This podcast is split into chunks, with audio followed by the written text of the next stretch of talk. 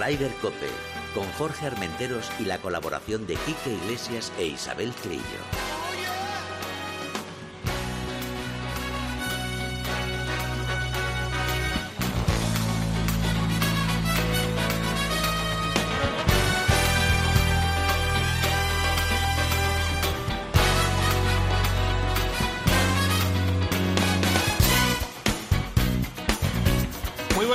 Una jornada más Ryder Copia. Aquí estamos con la actualidad del golf de toda la semana, bueno, de todo el mes, de todo el año, de todo. Y parte del extranjero. Buenos Isabel días. Trillo, buenos días.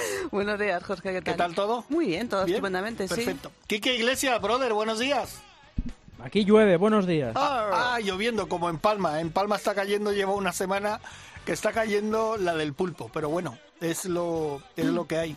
Hoy tenemos al frente de la nave Teresa. Buenos días, ¿cómo estás? Mírala ahí. Ay, qué buena música pone Teresa. Sí, señor.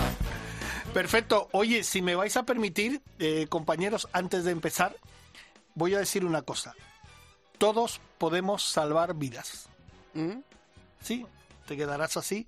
Y yo solo quiero agradecer a Borja Díez, que lo tuvimos aquí en el programa hace, Ah, sí. hace unos meses, a Elena Alonso Pereiro, a Paula Fernández, a Marta Torres, a Laura Mateos, Antonio Laluesa y a Luis Jiménez Roldán, que el otro día tuve la oportunidad, junto con otros 40 o 50 personas que éramos en el Centro Nacional de Golf, nos enseñaron la posibilidad de poder salvar una vida. Mira, estaba Fernandito Ranz, que Sí, vino sí, nosotros. Le gusta Y fue algo, eh, fueron cinco horas de curso, Quique, y te digo una cosa, creo que han sido las mejores cinco horas de los últimos años que he tenido. El poder tener la oportunidad de que salvar una vida, ¿Suficiente como para que si te pasa sepas cómo reaccionar? sí, correcto.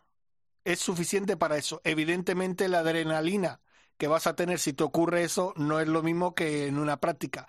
Y te digo una cosa, me llamó mucho la atención y a todos además, llegamos al mismo acuerdo todos, que cuando lo haces con un niño, uff, la cosa cambia, ¿eh? Uff, ahí sí que estábamos todos, pero tiritando. Pero bueno, todos salvamos el examen y, y muy bien. Y es algo que, yo te digo una cosa, es algo que se tendría que impartir en empresas en todos lados y saber uti- utilizar un desfibrilador, todas esas cosas eh, es fantástico. Y desde aquí lo vuelvo a decir, gracias a Borja Díez y a todo su equipo, y todos podemos salvar vidas. Yo te vi, te vi, Jorge, ahí las imágenes empujando ahí el pecho de la que te veo. Lo que no te voy a hacer es un boca a boca, pero supongo que también... Es que, eh, bueno, se puede hacer, porque además hubo en, la parte de preguntas se puede hacer y tal. Lo que pasa es que ahora por el COVID. ya. La Ya. O cosa sea es que por el. COVID no, no salvas una No, vida. hombre, es una broma. es ¿sabes una qué dijo Borja? Yo soy médico. Si me veo en esa situación, lo hago. Hombre, claro, como O sea te- es que- que tiene que ser así. Pero bueno, pues bueno, nada, pues a ver quería- si me apunto yo la próxima, Claro que, que no, sí. no pude ir y... Claro que sí. Pero bueno, ya después de esto, fíjate, ahora somos superhombres y supermujeres ahí salvando vida. Vámonos a lo nuestro, que es el golf. Isabel. Eh, pues sí, sí, nos salvaron aquí muchas vidas. Además, eh, creo que en Dubái nos van a, nos van a arruinar muchas vidas. Ahora lo comentaremos, Quique. Pero bueno, eh, la penúltima prueba del circuito europeo de este año, el Dubai Championship, con victoria de un danés, GB Hansen o JB Hansen, menos 23. Y segundo, un italiano, una de las promesas o futuras promesas del gol, que es Francesco Laporta, que este año acabó cuarto en el Open de Italia el pasado septiembre y que en 2019 ganó la gran final del Challenge Tour, o sea que viene con, con mucha fuerza. Me este encanta, jugador. me encanta Sí. ese ¿Sí? jugador. Sí, sí. Oye, una cosa, eh, claro, evidentemente yo creo que estamos, aunque estamos en países que estamos muy pegados, por ejemplo, con Portugal, a mí me llama mucho la atención que en Portugal haya tan pocos buenos jugadores como, por ejemplo, en Italia, que hay muchísimos buenos jugadores. Hombre, pero no comparemos. ¿eh? Ya, ya, ya, pero... La inversión seguro que se hace en, en golf, tanto aquí como en Italia, comparada con la que se hace en, en Portugal, que, que yo creo que el deporte del golf es, es mucho más turístico, ¿no? Que, Y que- más que- de, que y, y más de, de nivel De de económico grande, Sí. ¿no? Puede Sí. ser, ¿no?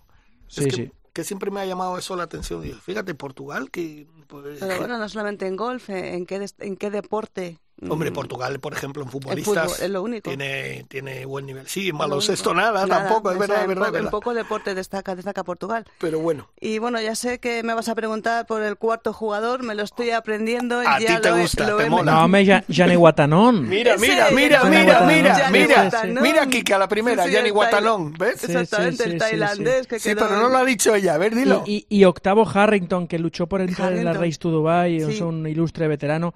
Este, en cuanto vaya a jugar América en el Champions Tour, también va a ser de los que Sí, eh, den caña, ¿eh? sí, estoy convencido que Espero va que a ser- Miguel Ángel le siga dando caña a él.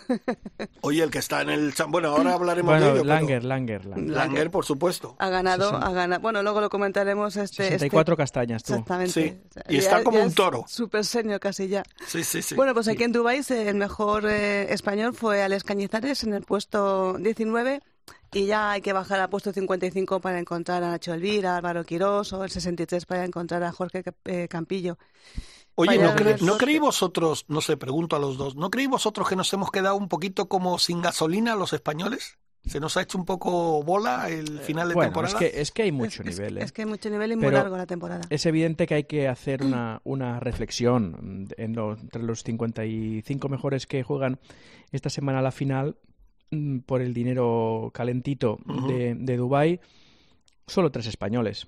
Sergio García, que evidentemente Sí. juega muy poco aquí, pero cuando juega juega bien, con lo cual asuma muchos puntos. Sí. Este Rafa Cabrera, que ganó el Open de España y, eh, y ha reaccionado muy bien, y eh, Adri Arnaus, mm, que a la chita callando es un Sí. un- es, un puesto, un, un- un- sus puestines, ¿no? Como diría Sí, el sí, sí. ciclismo Erifrade, y, y eso le sirve para estar en la élite y, y jugarse esta semana eh, por, por, tanto, por tanto dinero. Del resto, nada. Nada. Pablo Larrazábal, nada. Campillo, nada. Quirós, nada. Ni decir tiene que, que, que Gonzalo y demás que van a tener que, que luchar mucho para mantener tarjetas y para seguir en, en, en la élite, en este supercircuito europeo que se ha montado ahora Bueno, en, bueno, bueno. en asociación con el Sunshine Tour, eh, donde se va a disputar un montón de torneos en Sudáfrica. Eh, bueno, pues que ya no es eh, el circuito europeo, Quique, que ya no lo han... es un circuito mundial, ¿no? Sí, más o menos. Hombre, lo pagado por, por los árabes. Lo bueno, lo bueno que tiene es que el premio, el, el, pre- el menos, el torneo que menos premio tiene son dos millones de dólares, que es una pasta. Sí, a ver, a ver, y a ver aquí en el Open de España, mm, ¿quién pone dos millones de, de- de- de dólares para el Open de España? ¿Será parte del circuito europeo? Ya no, sí, no. Eh, Hombre, eso habrá que verlo, a ¿no? ver, claro, por eso te digo que sí, que hay una inversión muy fuerte de este nuevo circuito de 400 millones de euros en, en creo que no sé si en dos o tres años, pero ¿quiénes van a estar? Y hay cuatro o cinco torneos, me parece, de siete y ocho kilos, ¿eh? Sí, sí. O sea que... Bueno, es que eso lo había antes. Es decir, Ya. antes de que entrara eh, la pandemia, en los Rolex Series eran y lo- había ocho torneos Rolex Series al que aspira a- aspira al Open de España y al que aspira a Valderrama eh, eran de 7-8 millones, pero no sé, a mí es que esto de que de que haya venido Keith Pelly a vender el naming del European Tour, a mí particularmente no me gusta. Pero bueno, ¿Tú cómo lo ves, Quique? Quique, A ver, a ver, ¿cómo lo veo?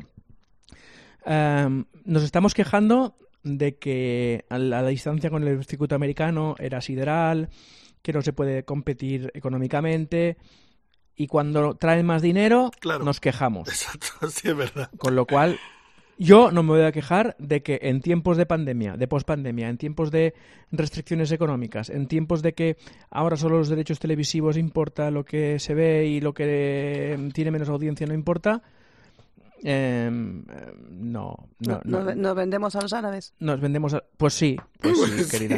Estoy, estoy har- harto de ver semana tras semana torneos de un millón de, de, de- de dólares, de euros, en los que hay el feel es eh, terrible. Sí, eso es verdad. Y eh, es, eh, la verdad es que es un dolor, entre comillas, que se me entienda, verlo por la tele. Yo estoy de acuerdo contigo. Yo quiero, yo quiero rock and roll. sí, yo, yo quiero mandanga. Yo Bueno. quiero mandanga style. Ten en, O cuenta que- ten en cuenta que esos jugadores luego nos dan un Ari Arnaus, un Otaegui, un Laporta y, un, y unos jugadores. Esos torneillos Bueno, son pues los que nos dan eh, esos grandes jugadores que luego Bueno, vemos. pero es que estos estarán, ¿eh? Claro, estos van a estar metidos ahí Sí, de, sí. de lleno. Ya, ya, bueno. No, entonces no va a cambiar. ¿Qué va a haber? ¿Ocho torneos de 7 millones de euros? ¿Los demás de 2 millones? No lo sé. Tú pregúntale no a lo los sé. jugadores a ver qué opinan. Yo creo que todos van a decir que para adelante. Sí, bueno, porque ¿No? el dinero es lo, el dinero Claro, es lo que manda. A lo mejor, es a mejor el corazoncito mío, el Tour Europeo, pues no sé, desde el año 72. Bueno, no lo sé, no lo sé. Habrá que, habrá que verlo porque, bueno, por mucha pasta que dé el, el último torneo del año, John Rand no va a estar porque va a estar con su familia y Justin Rose tampoco y hay jugadores que no van a estar. porque- Bueno, pero son poquitos, ¿eh? Bueno, yo creo sí, que también, poquitos. y también yo creo que en John ha influido el final de temporada que ha terminado muy cansado, porque yo creo que en condiciones normales, después de este torneo haberlo ganado hace dos años, estaría aquí. ¿eh? Es que además, si, si quedaba entre el top de dos o tres, podía ganar el resto de Dubai. Ya, pero El- bueno. el- es una señal, hay que hablar de eso, ¿eh, chicos? Sí, sí, sí. Porque que tenga los, um, vamos, los arrestos, la capacidad de decisión en su carrera, evidentemente, es, es la suya, ¿no? Eh, eh, para decir, mm, señores del circuito europeo, lo siento mucho, pero me quedo en Arizona, quiero estar... eh, algo así como minutos de calidad, momentos de calidad, eh, decía en el comunicado, con mi Sí. familia. Dice mucho de él, dice mucho del control absoluto que tiene sobre su, sobre su calendario y de tener las cosas muy claras. Otro coge el avión privado, viene aquí, ah, pega cuatro capotazos a la, a la, a la temporada, hubiera quedado pues el, el 15 y se vuelve, ¿no? Exacto. O hubiera Eh, ganado. O hubiera Yo- ganado, o, hubiera fallado el corte, me da igual. Sí, me, da también. igual me da igual. Estoy de acuerdo, estoy de acuerdo. Es- y, y además quiere decir que eh, lleva un mes sin tocar un palo. Desde Valderrama, vamos, estoy seguro que desde Valderrama eh, dejó los palos en el, en el maletero y no los ha tocado. Sí, sí, pues tienes Bueno, toda la razón. Pues Pero vamos bueno, a ver qué nos depara pues nada, el año seguimos. 2022. seguimos. Bueno, pues hablam- Oye- hablamos ahora de nuestros chicos del Champions Tour. Exacto, de exacto. Miguel Ángel Jiménez y, y de Phil Mickelson. Hombre, ha dicho Quique, eh, Bernard Langer, 64 palos, y sí, ganador. Pero lo Phil Mickelson ha entrado rompiendo, ¿eh? Entra rompiendo este. Bueno, lleva tres torneos ganados esta temporada, Sí. dos en el Champion y por supuesto el PGA de Estados Unidos, que es a sus 50 años, eso ya fue Ya, un. Claro, es que, claro, es que estamos hablando.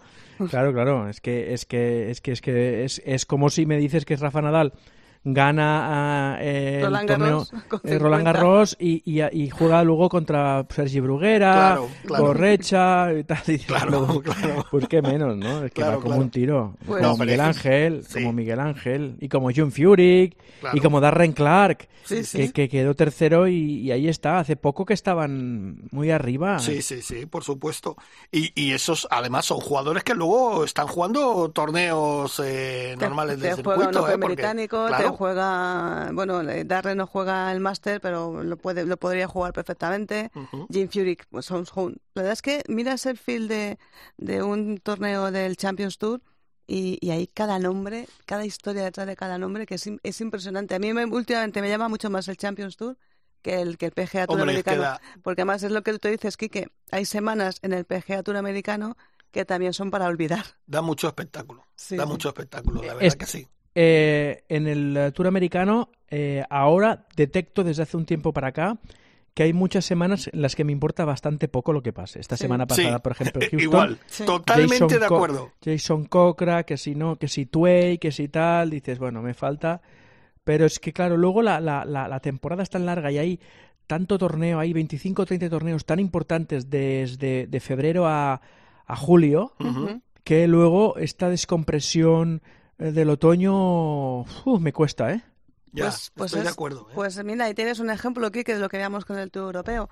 Eh, en el Tour Americano, que tanto nos quejamos que si tiene tanta pasta, pasa lo mismo que en el Tour Europeo. Hay semanas de paso en las que no nos importa nada ni nadie y, y no y, y dan y no dan un millón de, de euros, que algunos son de dos millones y medio o de tres.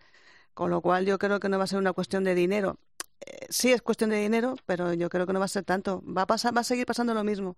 Los grandes jugadores se van a concentrar en los 29 o 30 torneos al año donde sea. Con lo cual yo creo que, bueno, no sé, yo sé, hay, que- hay que verlo y ver cómo evoluciona la temporada, Quique, y ver que este DP World Tour eh, al final en qué queda, al final en qué queda. Y deseando que lleguen los españoles eh, que están viniendo desde atrás para, para ver si, si tenemos más que Sergio, que Rafa y que, y que Adrián Naus eh, en la élite. Hombre, mira, en la escuela de clasificación del Alps Tour, eh, que se daban 70 tarjetas, eh, han pasado 12 españoles, que no está nada mal. Eh, José Manuel Pardo, Juan Carlos García, Juan Salama, David Morago, Enrique Marín, Jordi Panés. Y luego hay otros que con categoría un poco más, eh, más inferior, porque estos tienen han entrado entre los 37 primeros con, con categoría full. Pero por abajo, mira, Víctor Jiménez Bravo, el hijo pequeño, el hijo pequeño de Miguel Ángel Jiménez, que viene con fuerza. Eh, David Salgado, Juan Luis Sánchez, Álvaro Veiga, Alfonso Buendía y Borja Martín. Eh, la verdad es que, bueno, pues eh, ya tienen tarjeta mm, full de la App Store y, y pa'lante, pa'lante. A mí me llama mucho la atención que, fíjate, Víctor García, que es el, el, el hermano de Miguel Ángel, el pequeño, eh, pues ha, ha, ha, superado a su hermano sacándose la tarjeta de la App Store. Está muy bien. Ah, ok, mira. Sí, sí. Pues eso está, está bastante bien. Eh, ¿Qué más tenemos? Pues tenemos a las chicas. Ah. Tenemos a las chicas en, en Europa. Se han ido a jugar a Arabia, Arabia Saudí. Dos semanas han estado jugando. Han ahí. estado jugando en esta, en esta ocasión el Aranco Team Series. Que Carlota Ciganda ha quedado tercera. Las dos semanas. Sí, ha quedado tercera, eh, igual que la semana pasada. Y eh, bueno, esta vez ha ganado eh, la eslovena Pia Banik con menos Ujú. 16. Y además a Carlota la vamos a tener eh, la próxima semana, en un par de semanas, aquí en España, Sí. en el Open de España femenino que se juega en los Naranjos. Ah, Con lo cual va a ser una buena, una buena noticia. No sé desde cuánto tiempo hacía que Carlota no jugaba un Open de España aquí en Europa, pero Pues no pues, tengo ni idea, pero yo creo que lleva ocho dos. años, por lo menos. ¿Tanto? Yo creo que No, yo creo que Carlota ha estado. Bueno, el Open de España no sé, El pero Open ha de estado. España, ah, femenino. vale, vale, vale. El hace, Open de hace- España hace algunos años. Sí, sí, sí, puede ser, puede ser. pero y. Dime, dime. No, nada, que, que, que es una buena, una buena. Este es un buen torneo, un mini circuito dentro del circuito. Bien pagado circuito también. Muy bien, muy bien pagado. El Aranco Team Series también con final en, en Jeddah, este fantástico sitio.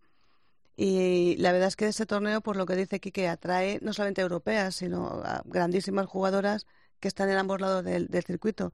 Georgina Hall, eh, Olivia Cowan, la verdad es que un montón, un montón de gente. Ah, Y luego en el LPGA, que es el Pelican, Pelican Woman Championship, al otro lado del Atlántico, en, en Estados Unidos. Terminé rebotado ahí, Kike. Mm, Yo creía que mi chica Lexi Thompson se lo iba a llevar, ¿eh? Y nada, la corda, ¿no? Exacto. Bueno, pero la, y Bueno, fue- Lidiaco, Lidiaco también es de las tuyas, Sí, bueno, y ya, ya. Corra también. Pero al lado de Lexi, al lado de Lexi no hay nadie más. O sea que. Bueno, pues, Bueno, pues un- que claro, es que lo quieres todo. Lo quiere todo, lo quiere todo. Un super playoff ahí a cuatro, que al final pues lo llevó, se lo llevó eh, Corda. Ajá. Y nada, Zara Muñoz estuvo lejos de las posiciones de, de cabeza. En estado de buena esperanza, que está. Sí, Sí. pues, pues mira, pues eh, Ah, sí. Sí, sí, sí, sí. Ah, muy bien. Sí, sí, Pasó el sí. corte, pero quedó de las últimas. Sí. sí. Una. Zara Muñoz que, que, vamos, es de chapó la, la, la, la carrera que ha tenido, que está Correcto. teniendo, ¿eh? Por eso Y no viene al Open de España, ¿eh? Que y luego los médicos ya no le aconsejan que viaje. me sale un montón de me sale un montón de, de veces en las redes sociales le- ya que está entrenando en América eh, Bea Recari, ¿eh? Sí, correcto, correcto. Que también creo que lo tendremos aquí. Sí, sí, en el Recari sí que va a estar, sí que va a estar, ya está recuperada casi totalmente de- del problema que tuvo en la pierna y tal, y, y bueno, oye, eh, tenemos y hacemos un pequeño parón porque tenemos al otro lado del hilo telefónico, Joder, eso se, eso se dice mucho en el tema de la radio, Sí. a uno de los grandes diseñadores de campos y español que tenemos, Marcos Martín, buenos días, Hola Jorge, buenos días. Buenos tal? días, Marco. bienvenido a Raider Hola. Cope, ¿cómo estás? Hola, hola, buenos días. Oye, pues, mm, disculparme porque vengo corriendo en un buggy, intentar meterme en el coche, porque estoy en, en Altaona Golf y hace un viento hoy en Murcia ¿Ah, sí? No normal, sí, ya sé. Y bastante fresquete, sí. Ah, qué bueno, qué bueno. Oye, Marcos, hacía ya tiempo que no habíamos hablado y queríamos hablar contigo porque sabemos que estás que no paras. Bueno, ahora estás en Murcia ya, que estás haciendo ahí retocando campo y tal o qué? Bueno, este es un nuevo proyecto, se llama Altaona Golf, Ujú. son 18 hoyos y hoy hoy eh, es el día el día de la inauguración parcial. Hoy Ah. tenemos reunión con la propiedad, estamos visitando el campo Sí. y es la entrega y es un día muy bonito porque estamos jugando el campo solo 20 personas, pero ya prácticamente el proyecto finalizado y tenemos 11 hoyos abiertos al público desde hace unos meses y yo espero que a partir de enero febrero eh, los 18 hoyos ya están totalmente abiertos al, al, al, al juego. Ah, qué bueno, qué bueno. Pues mira, Oye, Marco, ¿cuánto tiempo hacía que no se abría un campo de golf en la comunidad murciana? Yo creo que unos cuantos años, ¿verdad? Pues yo creo que sí, yo creo que antes del 2000, 2007, 2008 creo que fueron los últimos campos en, inaugurarse. Así que sí, es una buena noticia porque el golf está regresando a nuestro país en casi todas las comunidades, poco a poco. Antes, antes de que me interrumpa Jorge, que me va a cortar enseguida, tengo para ti una buenísima noticia. Puerto de Navacerrada abre el día 1 de diciembre, que lo sepas. Sí, señorita. Que lo Ahí estaremos y nos veremos. Esta vez Ahí estaremos y nos veremos. Sí, qué sí, bueno, porque, qué bueno. porque hay que decir que Marco, aparte de un grandísimo diseñador de campo de golf, es un excelente esquiador y un amante de Puerto Navacerrada. Ah, pues Bueno, mira. ahí empecé, ahí empecé y, y de ahí vino mi afición al diseño de campos de golf. Yo me Vale. dedicaba a, a moldear pistas de esquí para, para adecuar la montaña a diferentes niveles, ¿no? Lo que es hacer pistas de esquí.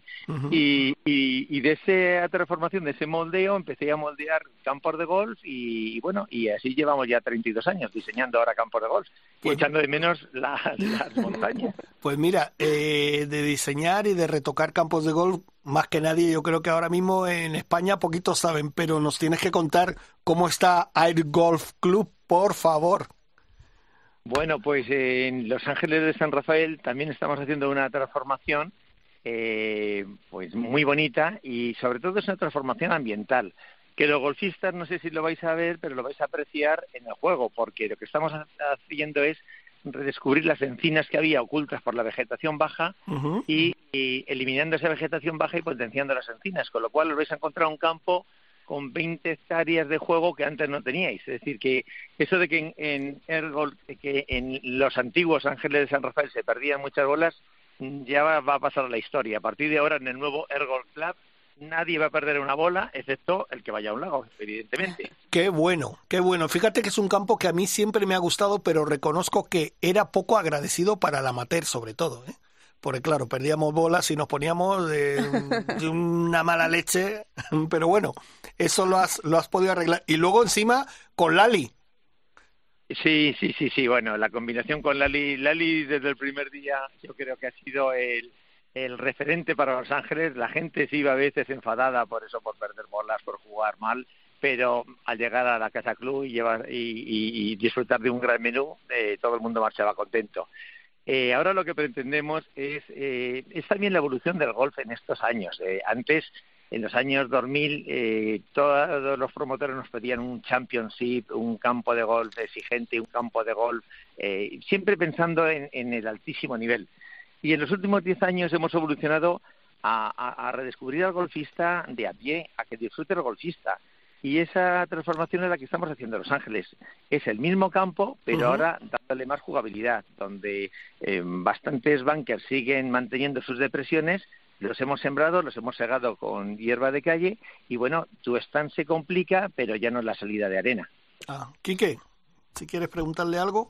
Es que Murcia y golf eh, me, me- me llevan a tantos recuerdos. Mi mujer, Sí, también. la familia de mi mujer que es, que es de, de la manga del Mar Menor y, y luego que allí conocí y pude entrevistar en el año 2007-2008 Ujú. a, a Jack Nicklaus que vino a que fue a Murcia a no sé si era en, en Alama de Murcia a inaugurar un campo de golf bueno a bueno a, a tutelar un poco el diseño de un campo que seguramente ya debe estar cerrado.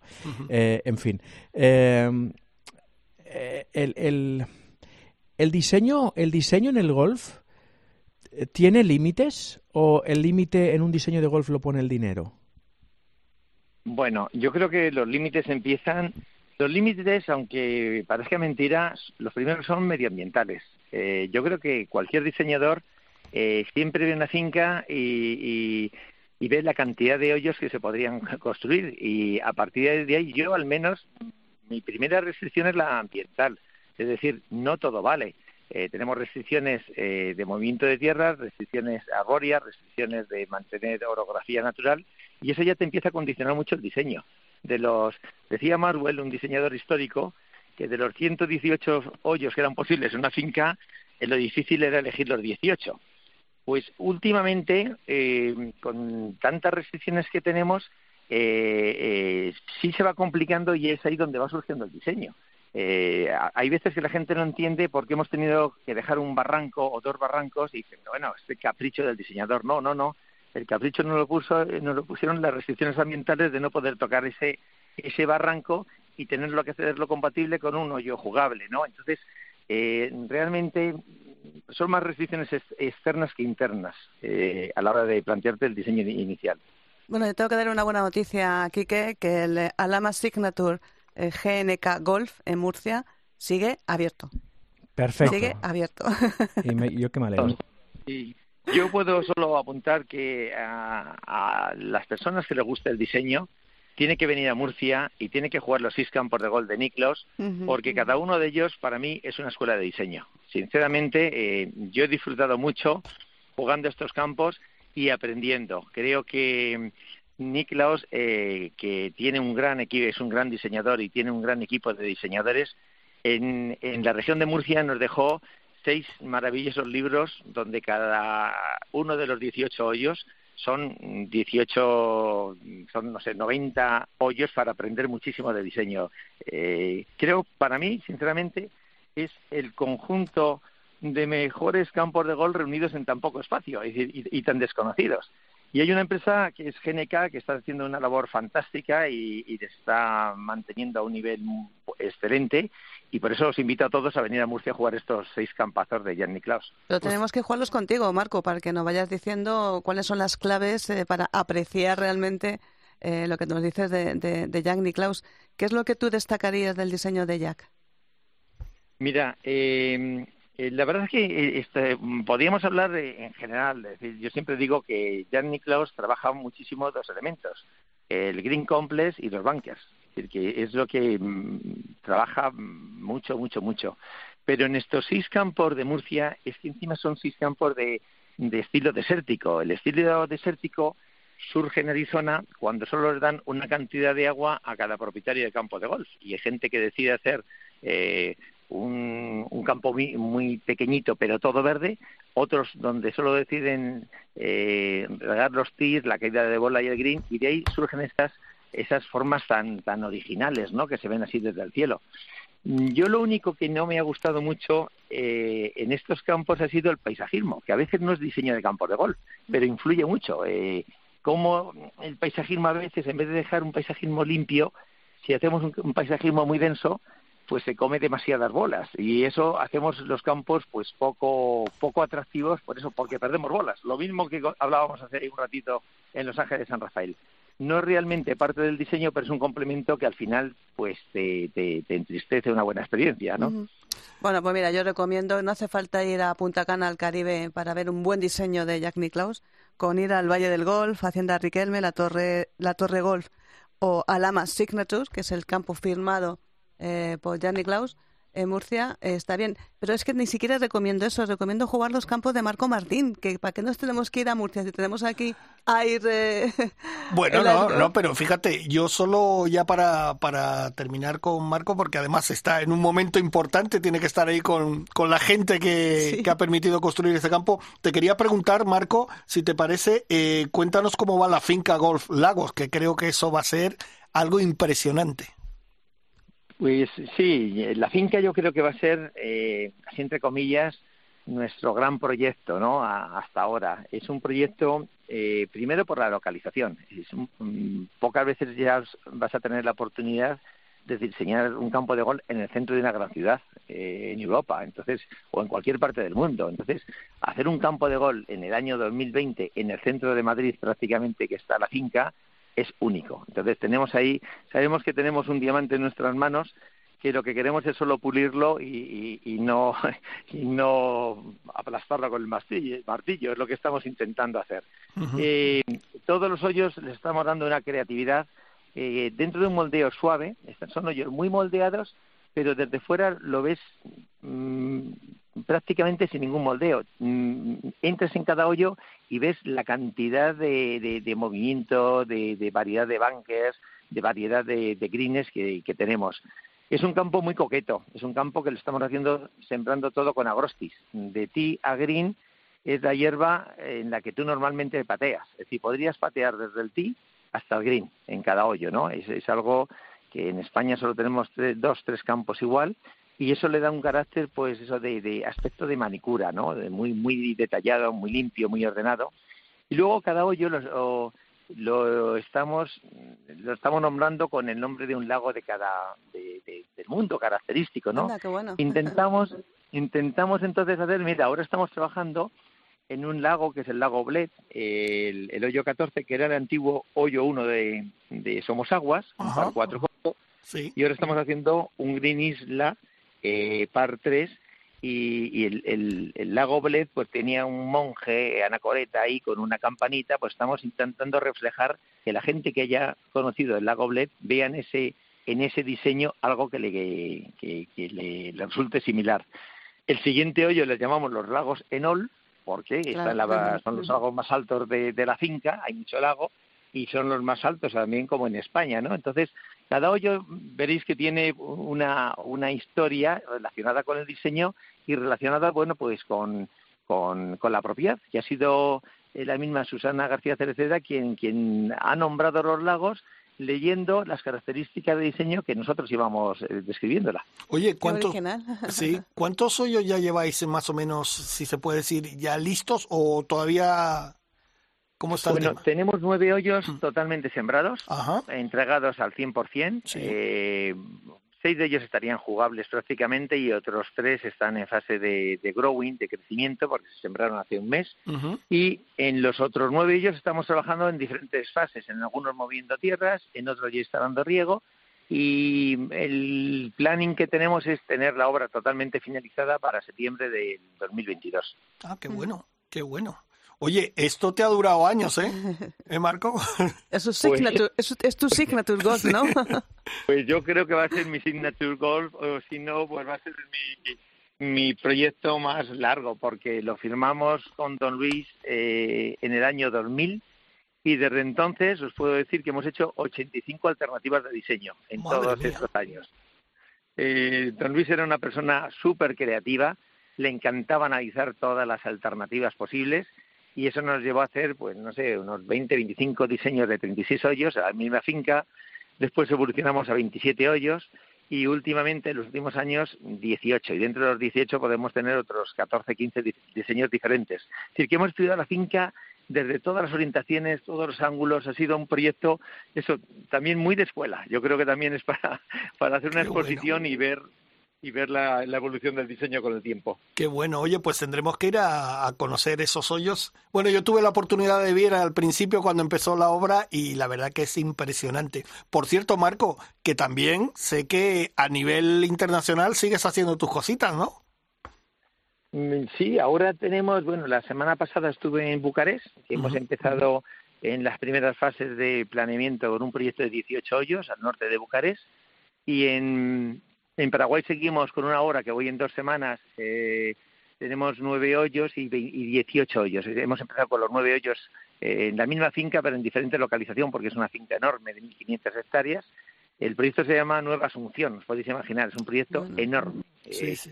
y, y en, en Maceió, en Brasil, también estamos con otro proyecto en fase de planeamiento y diseño de, de 18 hoyos. Así que, bueno, afortunadamente el mundo es muy grande y, y- y España también es grande ya en gol, porque también hay bastantes proyectos en marcha. A ver, si, a ver si Brasil despega de una vez, porque los Juegos Olímpicos del 2016 de poco le sirvieron al golf eh, en Brasil, pero bueno, que, que tiene, Bueno. tiene jugadores, y tiene, tiene espacio y, y- tiene calidad, pero bueno, a ver si, a ver si despega Pero- de una vez. Yo sigo diciendo lo mismo. Golf, eh, es triste decirlo, pero gol es un elemento de, es un elemento de desarrollo turístico, es un elemento de desarrollo urbano, es un elemento de desarrollo paisajístico. Claro. Y ahora lo que tenemos que hacer es saber ser golfistas. Yo creo que tenemos ya grandes campos de golf en toda España y, y- y- y tenemos que empezar eso a, a- a llevar el golf a todo el mundo, relajarnos bastante en muchas normas, hacerlo divertido. Y como esquiador os digo, el día que descubramos el snow en golf, ese día triunfaremos. Eh, Sí, sí. nos falta descubrir el snow en golf. Eh, el esquí habría muerto si no hubiera eh, llegado el snow. Pues yo creo que al golf le falta ese golf más divertido, más relajado para que llegue al, al gran público.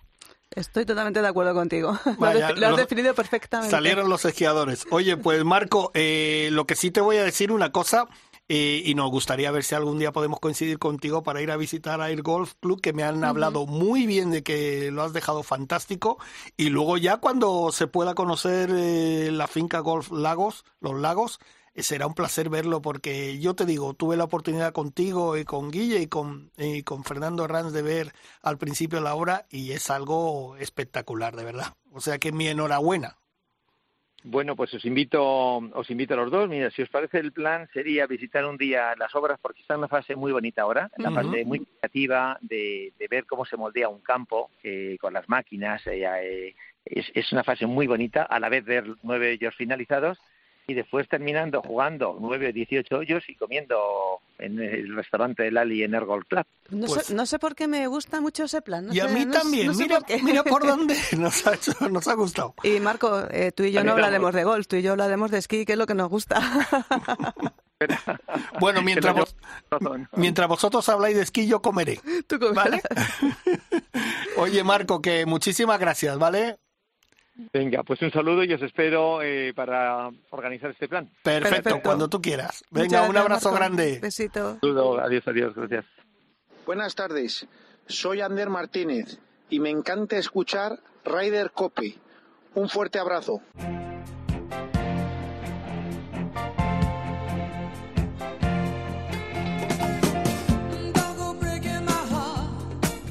Ryder Cope, con Jorge Armenteros y la colaboración de Quique Iglesias e Isabel Trillo.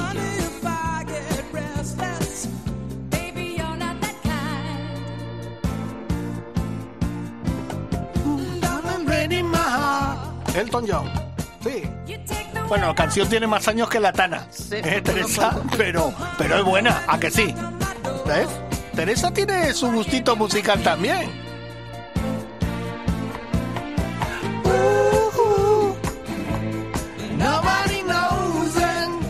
Bueno, vamos a seguir que si no me vengo arriba me pongo a cantar aquí. Ya te veo, ya te veo.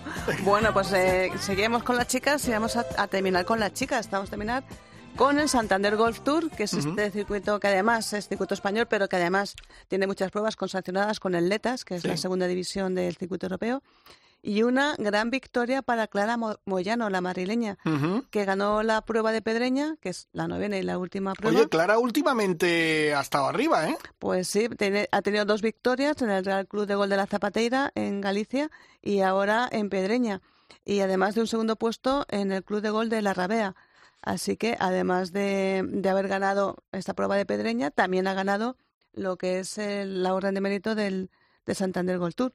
Qué bueno. Y, y la, la, verdad es que estupendo. Y luego estaba buscando que ha sido un, un desafío muy bonito que no sé si eh, la, he visto que los medios lo han destacado relativamente poco, que es eh, creo que fue, ha sido Ana Peláez Sí. La que, la que ha pegado. Ah, lo de ese, intentar, sí. sí, sí lo que hizo Severiano. Lo que hizo Severiano, que lo hizo en el Santiago Bernabéu en el Mundial 82. No ahora, porque ahora sería imposible, porque en aquel entonces el, el, el, el estadio no estaba, no estaba cubierto. Bueno, todavía no lo está ahora, no, pero, pero, lo pero va a estar. Ahora sí, es sí, mucho sí. más alto porque desde que lo hizo Severiano el estadio era un poquito más bajo y se podía hacer. Lo hizo desde la Castellana tirando hacia el estadio y la clavó en el centro del, del, del terreno de juego. Y Clara, pues eh, también lo ha intentado, ha, hecho, ha intentado hacer historia y lo ha conseguido. Pues ya está, fíjate. Lo ha conseguido. O sea, emuló a Seve, logró golpear la, la, bola por encima del estadio de la Cartuja. De la Cartuja, donde, por cierto, nos clasificamos para el Mundial de Qatar. Efectivamente, efectivamente. Enhorabuena a la selección española por esa clasificación de la que muy pocos dábamos eh, un duro por ella, pero, pero hemos ganado y estamos ahí. Y enhorabuena sobre todo a, a Clara, digo, perdón, a Ana Peláez, porque, porque la verdad es que eh, que se siga pensando en ballesteros, gente joven como Ana, que seguramente no la habéis visto jugar mucho, y que sigan hab habiendo esos retos eh, de una leyenda española, pues ya tenemos tenemos ya tres leyendas, porque Gonzalo Fernández Castaño en Open de España también lo intentó. Ajá. Le costó bastante, a, a la, no fue la primera o la segunda, pero lo hizo en el Bernabéu, en, en el mismo sitio que lo hizo Seve.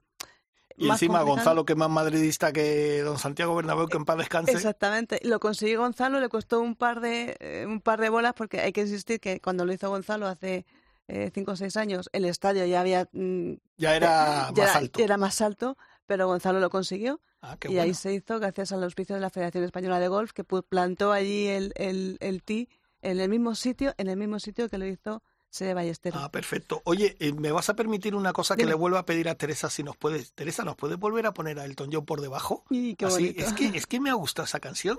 ¿Cómo se nota que estamos en previa de vacaciones de Navidad? Eh, bueno, todavía nos queda un trocito. ¿eh? Nada, ya no queda nada. No, bueno, sí, eso también es verdad. Vacaciones, el fútbol casi casi no para, ¿eh? O sea que... Ni el golf tampoco, porque, porque ya te digo, la, la temporada 2022 ya ha empezado en Estados Unidos. Sí. Y, bueno, aquí en Europa, mm, después del DP World, pues empezarán las, esos torneos que saben van a Japón. Muchos compañeros, eh, algunos descansarán en Navidades, otros irán ya a jugar directamente a Estados Unidos. Eh, las escuelas también empiezan ahora, muchas escuelas.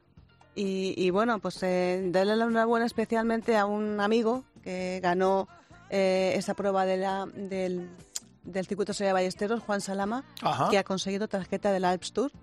Juan Salama, que lo tuvimos hace poco aquí también y que había ganado. Y que había ganado, ganó ahí en la Zapateira en el Real Club de Gol de La Coruña, ganó la prueba. Con un viento tremendo, pero como él dijo, a mí me gusta jugar con viento. O sea que bueno, pues no sé cómo habrá jugado en Italia, porque la, la, la, clasificación se jugó en Italia y ha conseguido esa magnífica tarjeta porque está entre los 37 primeros, que es lo que da mayor posibilidad de jugar en muchos en muchos eh, muchos torneos. Perfecto. Oye, y en Logroño tuvimos nuevo presidente. Preséntanos lo que te está escuchando.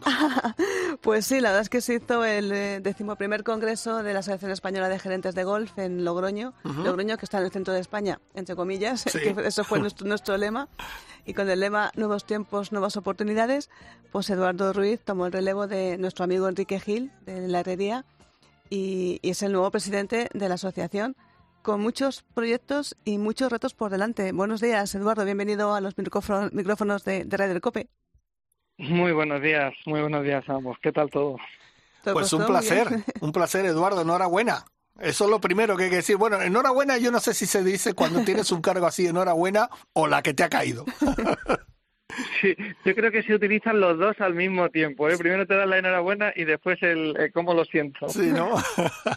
bueno, me comentábamos, Eduardo, que tienes ahí retos importantes. Eh, aprovechando que hay esta, esta impulso del golf, eh, uno de los retos es bueno, pues que el golf llegue cada vez a más sitios, que haya más profesionales de golf. Mm, educando a los, a los nuevos pros y a los nuevos amateurs y sobre todo mayor incorporación en el mundo de la mujer.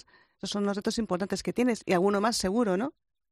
Sí, bueno, tenemos muchísimos retos porque mm, el, hace ya un par de años, cuando eh, Enrique de la Herrería, como bien habéis dicho, y yo nos eh, sentamos en Málaga para crear eh, bueno, pues mm, algo parecido a, a, un grupo de amigos con, eh, con capacidad de cambio y, y con ganas de cambiar, eh, eh, pues bueno, pues, pues vimos que había eh, determinadas áreas eh, de nuestro sector del golf y como gerentes nosotros podíamos hacerlo que tenían debilidades. Y ahí fue un poco donde empezamos a, a hacer anotaciones de dónde podíamos mejorar y efectivamente como bien dices el asunto de que hay muy pocas mujeres gerentes, muy pocas mujeres jugando al golf, cómo podemos ayudar, cómo podemos mejorar eso, esa, esa parte de integrar a la mujer también dentro de, de un deporte que hasta ahora había sido eh, eh, mayormente masculino, pero bueno, que poco a poco va cambiando y gracias a Dios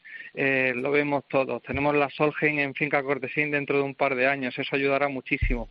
Eh, bueno, pues enfocar en objetivos, eh, digitalización, sostenibilidad, para que la gente vea que el, que el golf eh, no es ese deporte elitista que hace unos años tenía todo el mundo en mente, sino que es un, un deporte que se puede practicar en familia, que se puede practicar al aire libre y se ha demostrado durante la pandemia que es un, un deporte maravilloso para, eh, para no tener ese contacto social, pero a la misma vez tener ese contacto con la naturaleza y el medio ambiente.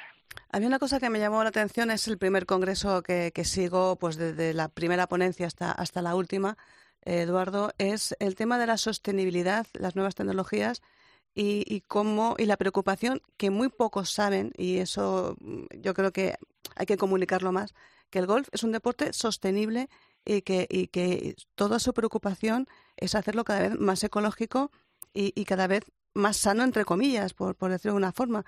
Eh, ¿Eso mmm, hay alguna, eh, algún aspecto en el que estés trabajando más o algo? Cuéntanos porque hubo una ponencia muy interesante sobre el tema.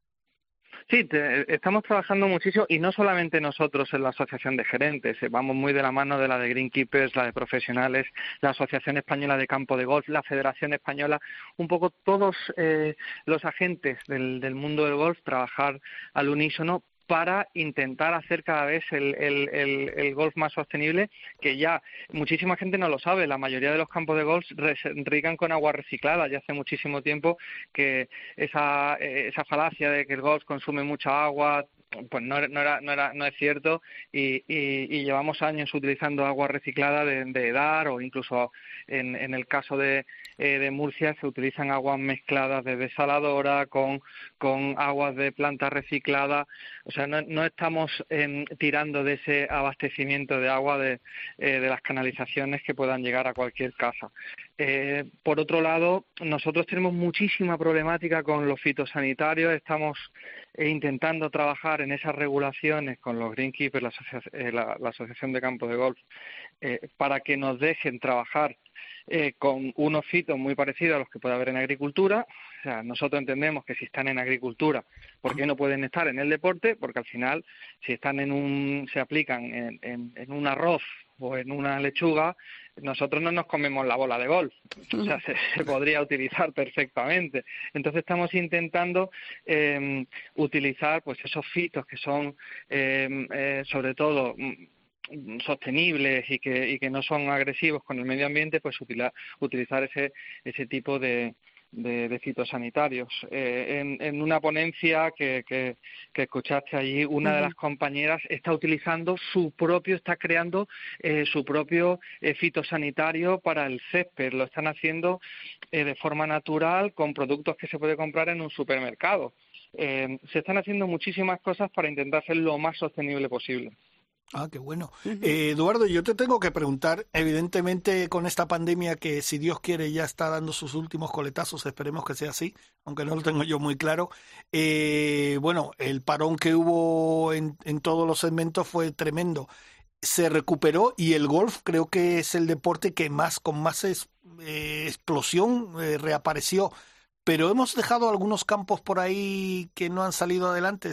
¿Tienes constancia de ello? ¿Sabes eh, si hay muchos sí, sí, y tal? Sí, te, tengo, tengo constancia de ello y por desgracia sí ha sido. El, España es un, es, un, es un país un tanto peculiar en cuanto a golf. Eh, hay dos Españas en golf. Está eh, la España del, del golf de interior, que tiene básicamente abonados y socios. Uh -huh.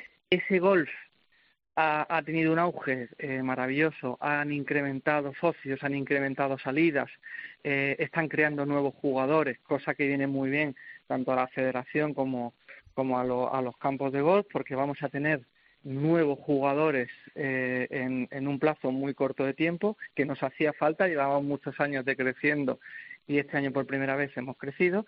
Y después tenemos la otra cara, la cara de los campos de la costa, eh, bien sea Costa del Sol, Costa Blanca, eh, Costa Cálida en Murcia, eh, Mallorca o, o, Canarias. Esos son eh, básicamente campos que viven de los visitantes. Al final tenemos que ver que el, el golf es, es, una industria turística por sí sola.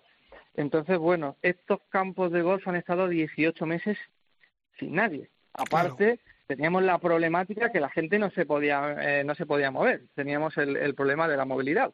Entonces esto no, nos ha llevado a una situación dramática en muchísimos en muchísimos casos y, y algún campo que otro eh, ha tenido que, que, cerrar o de momento está cerrado esperemos que vuelvan a abrir eh, y bueno que se vayan recuperando de, de ese mazazo que ha supuesto la, la pandemia y la crisis para para los campos sobre todo turísticos en, en, la zona de costa en España. ¿Y tienes un número más o menos aproximado o, o algo así? Una... No, mira, no, nos consta que hay por lo menos tres o cuatro que sepamos que, que de momento están en, en stand-by. No son muchos, pero sí que tenemos tres, cuatro.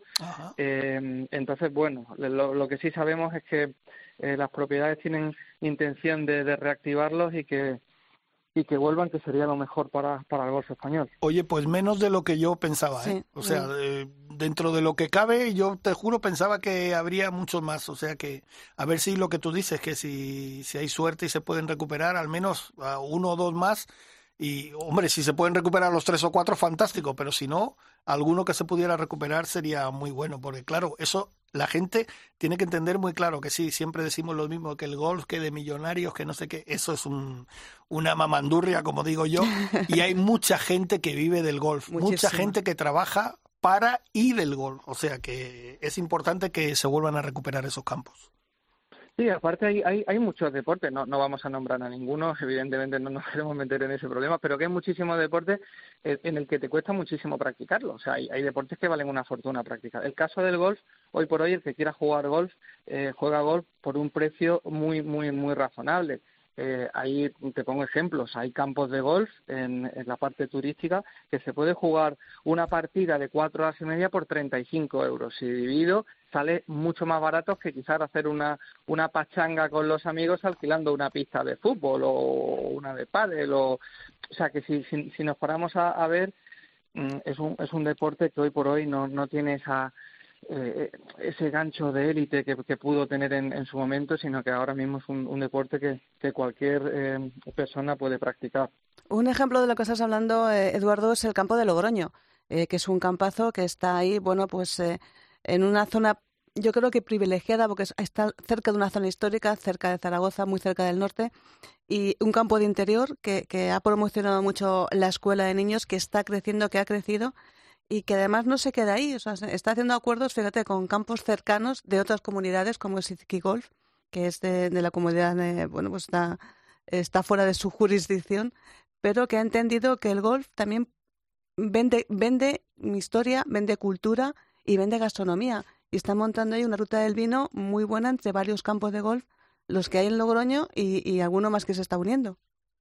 Sí, a mí esa idea me pareció maravillosa la primera vez que la vi. En, eh, la vi en, en, una feria en, en Alemania. Uh -huh. Es curioso, el, la primera vez que vi lo de golf y vino no fue en España, fue en Alemania. Fíjate qué curioso. Y, y, sí, y estando en, en un stand que teníamos montado por los campos de costa, de buenas a primera vemos campos de interior montando en una feria turística y dijimos, hay que tener mucho valor para, para hacer lo que está haciendo esta gente al cabo de los tres, cuatro años se ha demostrado que tenían muchísima razón. La, el, el, golf va muy de la mano con la gastronomía, con, con una buena cata de vino, etcétera. Y nosotros más españoles, eh, nosotros sabemos valorar muchísimo lo que es una buena gastronomía, un buen vino y con una buena partida de golf. Yo tengo que reconocer que a mí el campo de Logroño me encantó, no lo conocía, uh -huh. me pareció una maravilla, campo de Izqui, un campazo también. O sea, tienen unos campos maravillosos que en, en, en muchas veces para para jugadores del centro, jugadores del sur, eh, lo vemos como una cosa allí retirado, sin embargo lo, lo tenemos ahí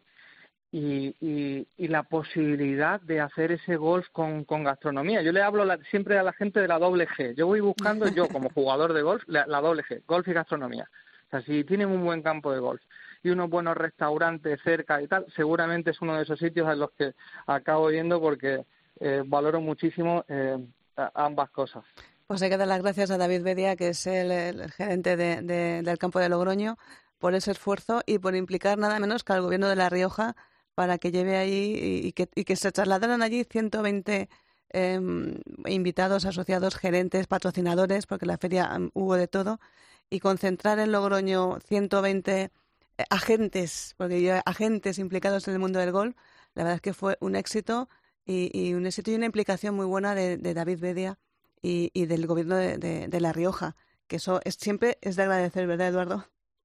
Sí, efectivamente. Para nosotros estamos muy agradecidos tanto al gobierno de La Rioja como a, David y a, y a, John Ander de, de que también estuvo muy, muy involucrado eh, por esa labor que hicieron de, de anfitriones. Eh, yo en, hemos, hemos tenido muchísimos congresos a lo largo de la geografía, a lo largo de la geografía española, y puedo decir que ha sido de los mejores congresos que, que hemos estado con diferencia. Nos, nos, tratan siempre genial en todas las partes de España donde hemos estado, pero tengo que decir que Logroño es de esos sitios a los que quieres volver. Mira, una, una anécdota, eh, como bien sabes, uno de el, el, presidente de los Greenkeepers de España vino a dar una charla eh, y una noche se quedó allí con nosotros. Y, y en la calle Laurel, esta calle famosa que tiene Sí. Logroño, me lo encuentro tomando una, una cerveza con un pincho y me dijo, madre mía, qué idea habéis tenido. Yo el año que viene el otro me, me pienso venir aquí con la de con la de Greenkeeper porque el sitio es espectacular. Bueno, bueno, es que la calle Laurel, que es una calle de, de tapitas y de pinchos, y, y a cual más espectacular,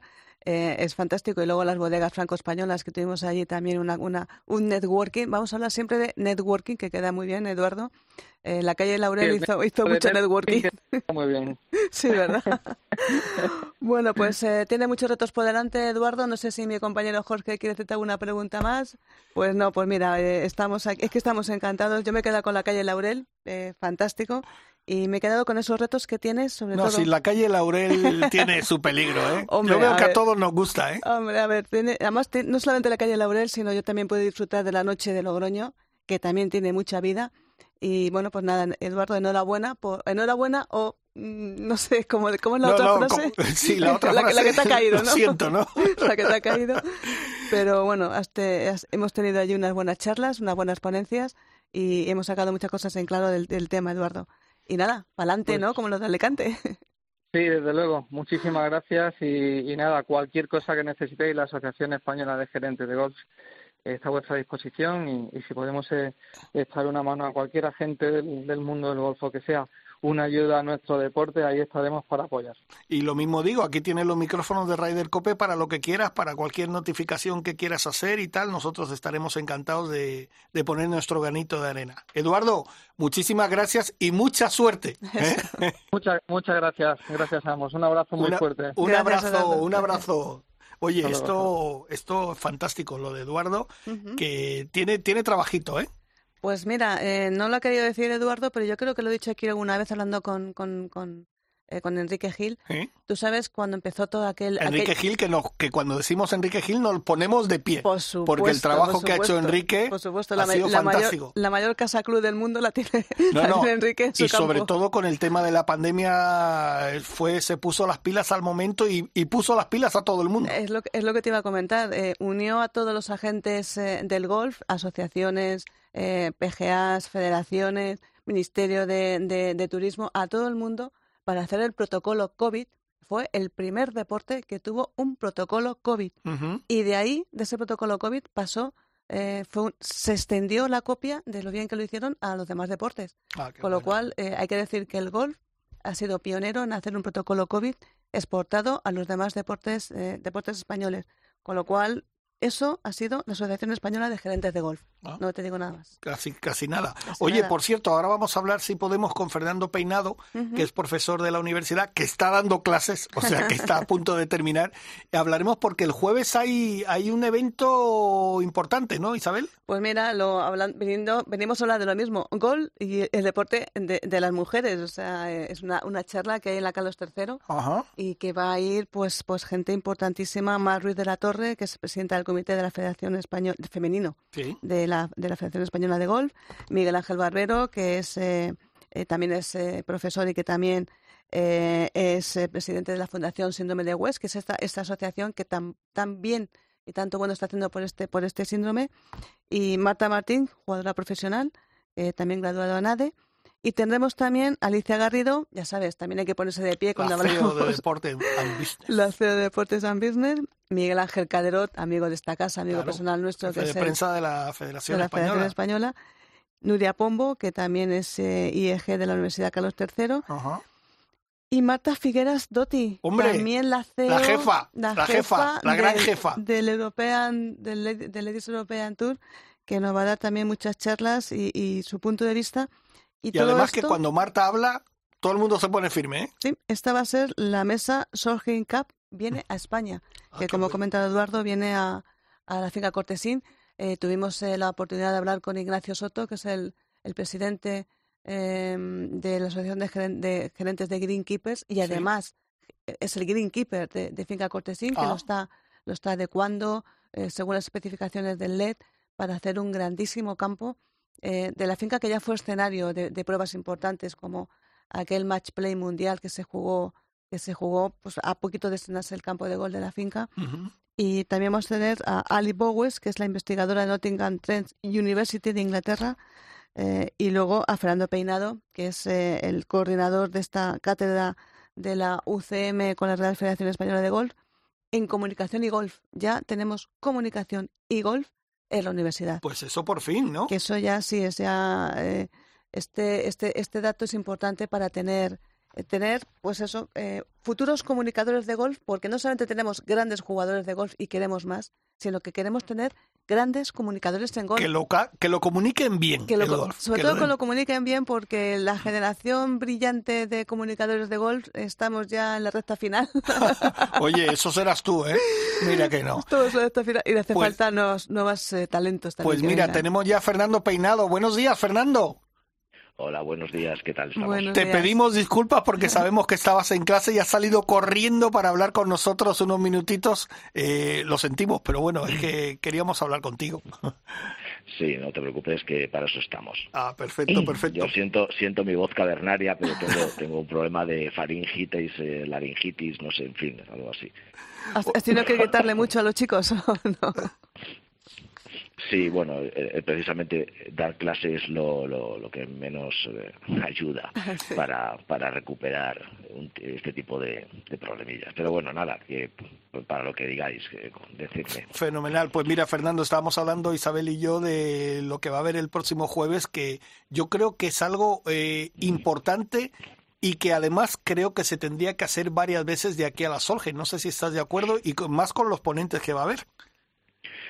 Bueno, al principio, por parte, yo represento a la cátedra como codirector de la misma, la cátedra extraordinaria de la Complutense y la Real Federación Española de Golf, Comunicación y Golf se llama la cátedra extraordinaria, y nosotros, uno de nuestros objetivos, uno de nuestros, eh, en principio, eh, fines, es el dar eh, salida, buscar la máxima repercusión a aquellas actividades que dentro del mundo del golf se realizan se pueden, o se lleguen a realizar aquí, ¿no? Y evidentemente la Solheim 23 es, es un, gran acontecimiento. Y ya lo estamos haciendo eh, ya la semana el mes pasado en la Rey Juan Carlos en el campus de Vicálvaro hicimos ya también ya estuvimos hablando de, de esta cuestión. Eh, ya a su vez lo hemos adelantado en un seminario que hicimos aquí en la Complutense el mes anterior. Es decir cada mes estamos realizando actividades este mes toca la Carlos III y estamos, entre otras cuestiones, evidentemente potenciando eh, el facilitar información, ¿no? el dar a conocer este, este acontecimiento que es, que es magnífico, que es único y que además es muy importante. Yo creo que tenemos que ser conscientes de la importancia de, de, este, de esta actividad. Y eh. el jueves que viene, el jueves que viene, pues el, en el campus de la, de la Carlos III, en el campus de Puerta de Toledo, pues vamos a, vamos a hablar sobre la, la Cup y sobre todo en este caso lo vamos a, definir eh, sobre el deporte de las mujeres, el golf deporte de mujeres. Sí, porque el seminario universitario se tiene, habla sobre la igualdad de oportunidades entre hombres y mujeres. Em, ¿Tú cómo, cómo ves que va evolucionando el tema este dentro del mundo del golf? Porque de la prensa yo te digo que, que igualdad, de momento, poca. seguimos siendo muy pocas mujeres la que informamos de golf. Bien, es cierto. Nosotros tenemos eh, como coordinando eh, la cátedra a Nuria Pombo, que es una magnífica periodista, una magnífica profesional, una magnífica docente, premio extraordinario de doctorado. Es decir, yo no puedo hablar más que cosas buenas de, Nuria. Sí, hombre, Nuria es muy grande. Pero es verdad que el deporte del golf, cuando vamos a, a ver eh, como suele ocurrir en otros muchos importantes deportes, eh, todavía hoy por hoy la presencia la, presencia masculina es, es, mayoritaria. ¿no? Pero yo creo que esto está, está cambiando en general. Es decir, el deporte del golf, por ejemplo, si nos centramos en el deporte del golf, eh, la práctica empieza a ser ya mucho, mucho mayor por parte de las mujeres. Empiezan a incorporarse a este deporte de una forma mucho más activa. Empieza, empieza a haber una repercusión en cuanto a éxitos también por parte de las mujeres en el mundo del golf.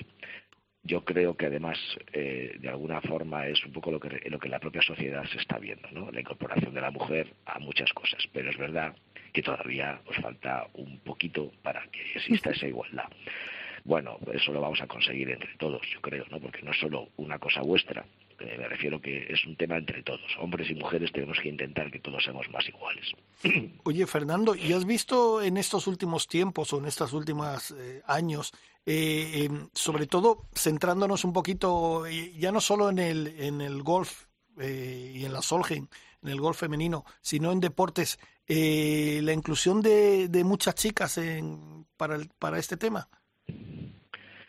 Bueno, nosotros cuando hacemos actividades relacionadas con, el deporte del golf, por ejemplo, mira, hace, hace unos años, antes del confinamiento, hicimos un, curso de verano en el Escorial, en, el, en la herrería. Eh, es curioso porque el porcentaje de alumnos que tuvimos eh, fue mayoritariamente femenino, pero es verdad que en aquel momento eh, la mayoría de la presencia era también de mujeres orientales, ¿vale? Quiero decir que creo que era importante, y ahí se, veía la repercusión y la importancia que este deporte está, está, está teniendo en Asia, por ejemplo, en China, en Corea del Sur, donde sabemos que además las mujeres son muy competitivas, eh, están compitiendo a un alto nivel con las norteamericanas y las europeas. Entonces, bueno, esto, esto sí que fue un ejemplo, es decir, un curso que se da, de pronto ves, ves y te sorprende, ¿no? es verdad que cuando nosotros aquí hacemos actividades en las universidades públicas Carlos III, Rey Juan Carlos y Complutense, que es un poco donde radica la cátedra, aunque pivota principalmente sobre la Complutense, cuando hemos hecho actividades para formar a futuros periodistas que se quieran dedicar a la información del golf, ha habido un porcentaje importante más, ha habido muchos más chicos que chicas. Aunque, bueno, eh, ahora mismo que se hayan incorporado a medios de comunicación en, los últimos tiempos son dos y es una chica y un chico. Quiero decir que eso sí lo hemos podido testar y seguir. Eh, haya habido igualdad. Pero de los que parten a hacer cursos de ese tipo, hay muchos más chicos que chicas. Eh, bueno, eh, todo, todo llegará. Eh, creo que el deporte en general, los, eh, la información deportiva normalmente siempre ha primado más hacia los chicos. En los, en, los, últimos años cada vez hay más chicas que se incorporan en clase, por ejemplo, en primero ya hay muchas más chicas que quieren dedicarse al, al mundo de la información deportiva. Doy fe aquí. No sé si llegan, no sé si llegan en un buen momento, no sé si llegan en un buen momento porque está la cosa ahora muy dura. Ya. Y, pero bueno, van a ser capaces. repito, este es un trabajo que tenemos que hacer entre todos, no, no solo dejárselo a las mujeres. Creo que somos hombres y mujeres los que tenemos que, que trabajar por la igualdad. Y creo que el deporte del golf es un deporte que puede, puede mostrarlo de forma activa y yo creo que el jueves lo vamos a ver en la, en la, en la Universidad Carlos III de Puerta Toledo. Hay un porcentaje de mujeres y de hombres muy similar entre los participantes.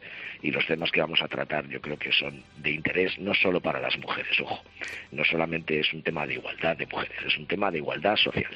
Pues eh, nada, eh, Fernando, cambiaremos la expresión viudos del golf. Eh, cuando cambiemos esa expresión, el, el, la igualdad habrá llegado plenamente, plenamente al golf. Oye, mm, cuídate esa garganta que veo. Ya, ya, entiendo por qué, porque es que mm, tienes una, una labia para hablar. Nos, nos, teníamos los dos embobados, tienes esa docencia en la garganta. Hombre, es profesor de la Complutense. Pero cuídatela, cuídatela, que tienes que seguir eh, eh, informando sobre el golf en, en la universidad y creando escuela, creando escuela. Fernando. Pues el jueves por la mañana esperamos a todos. Perfecto. a todos. Muchísimas gracias, por atendernos, ¿vale?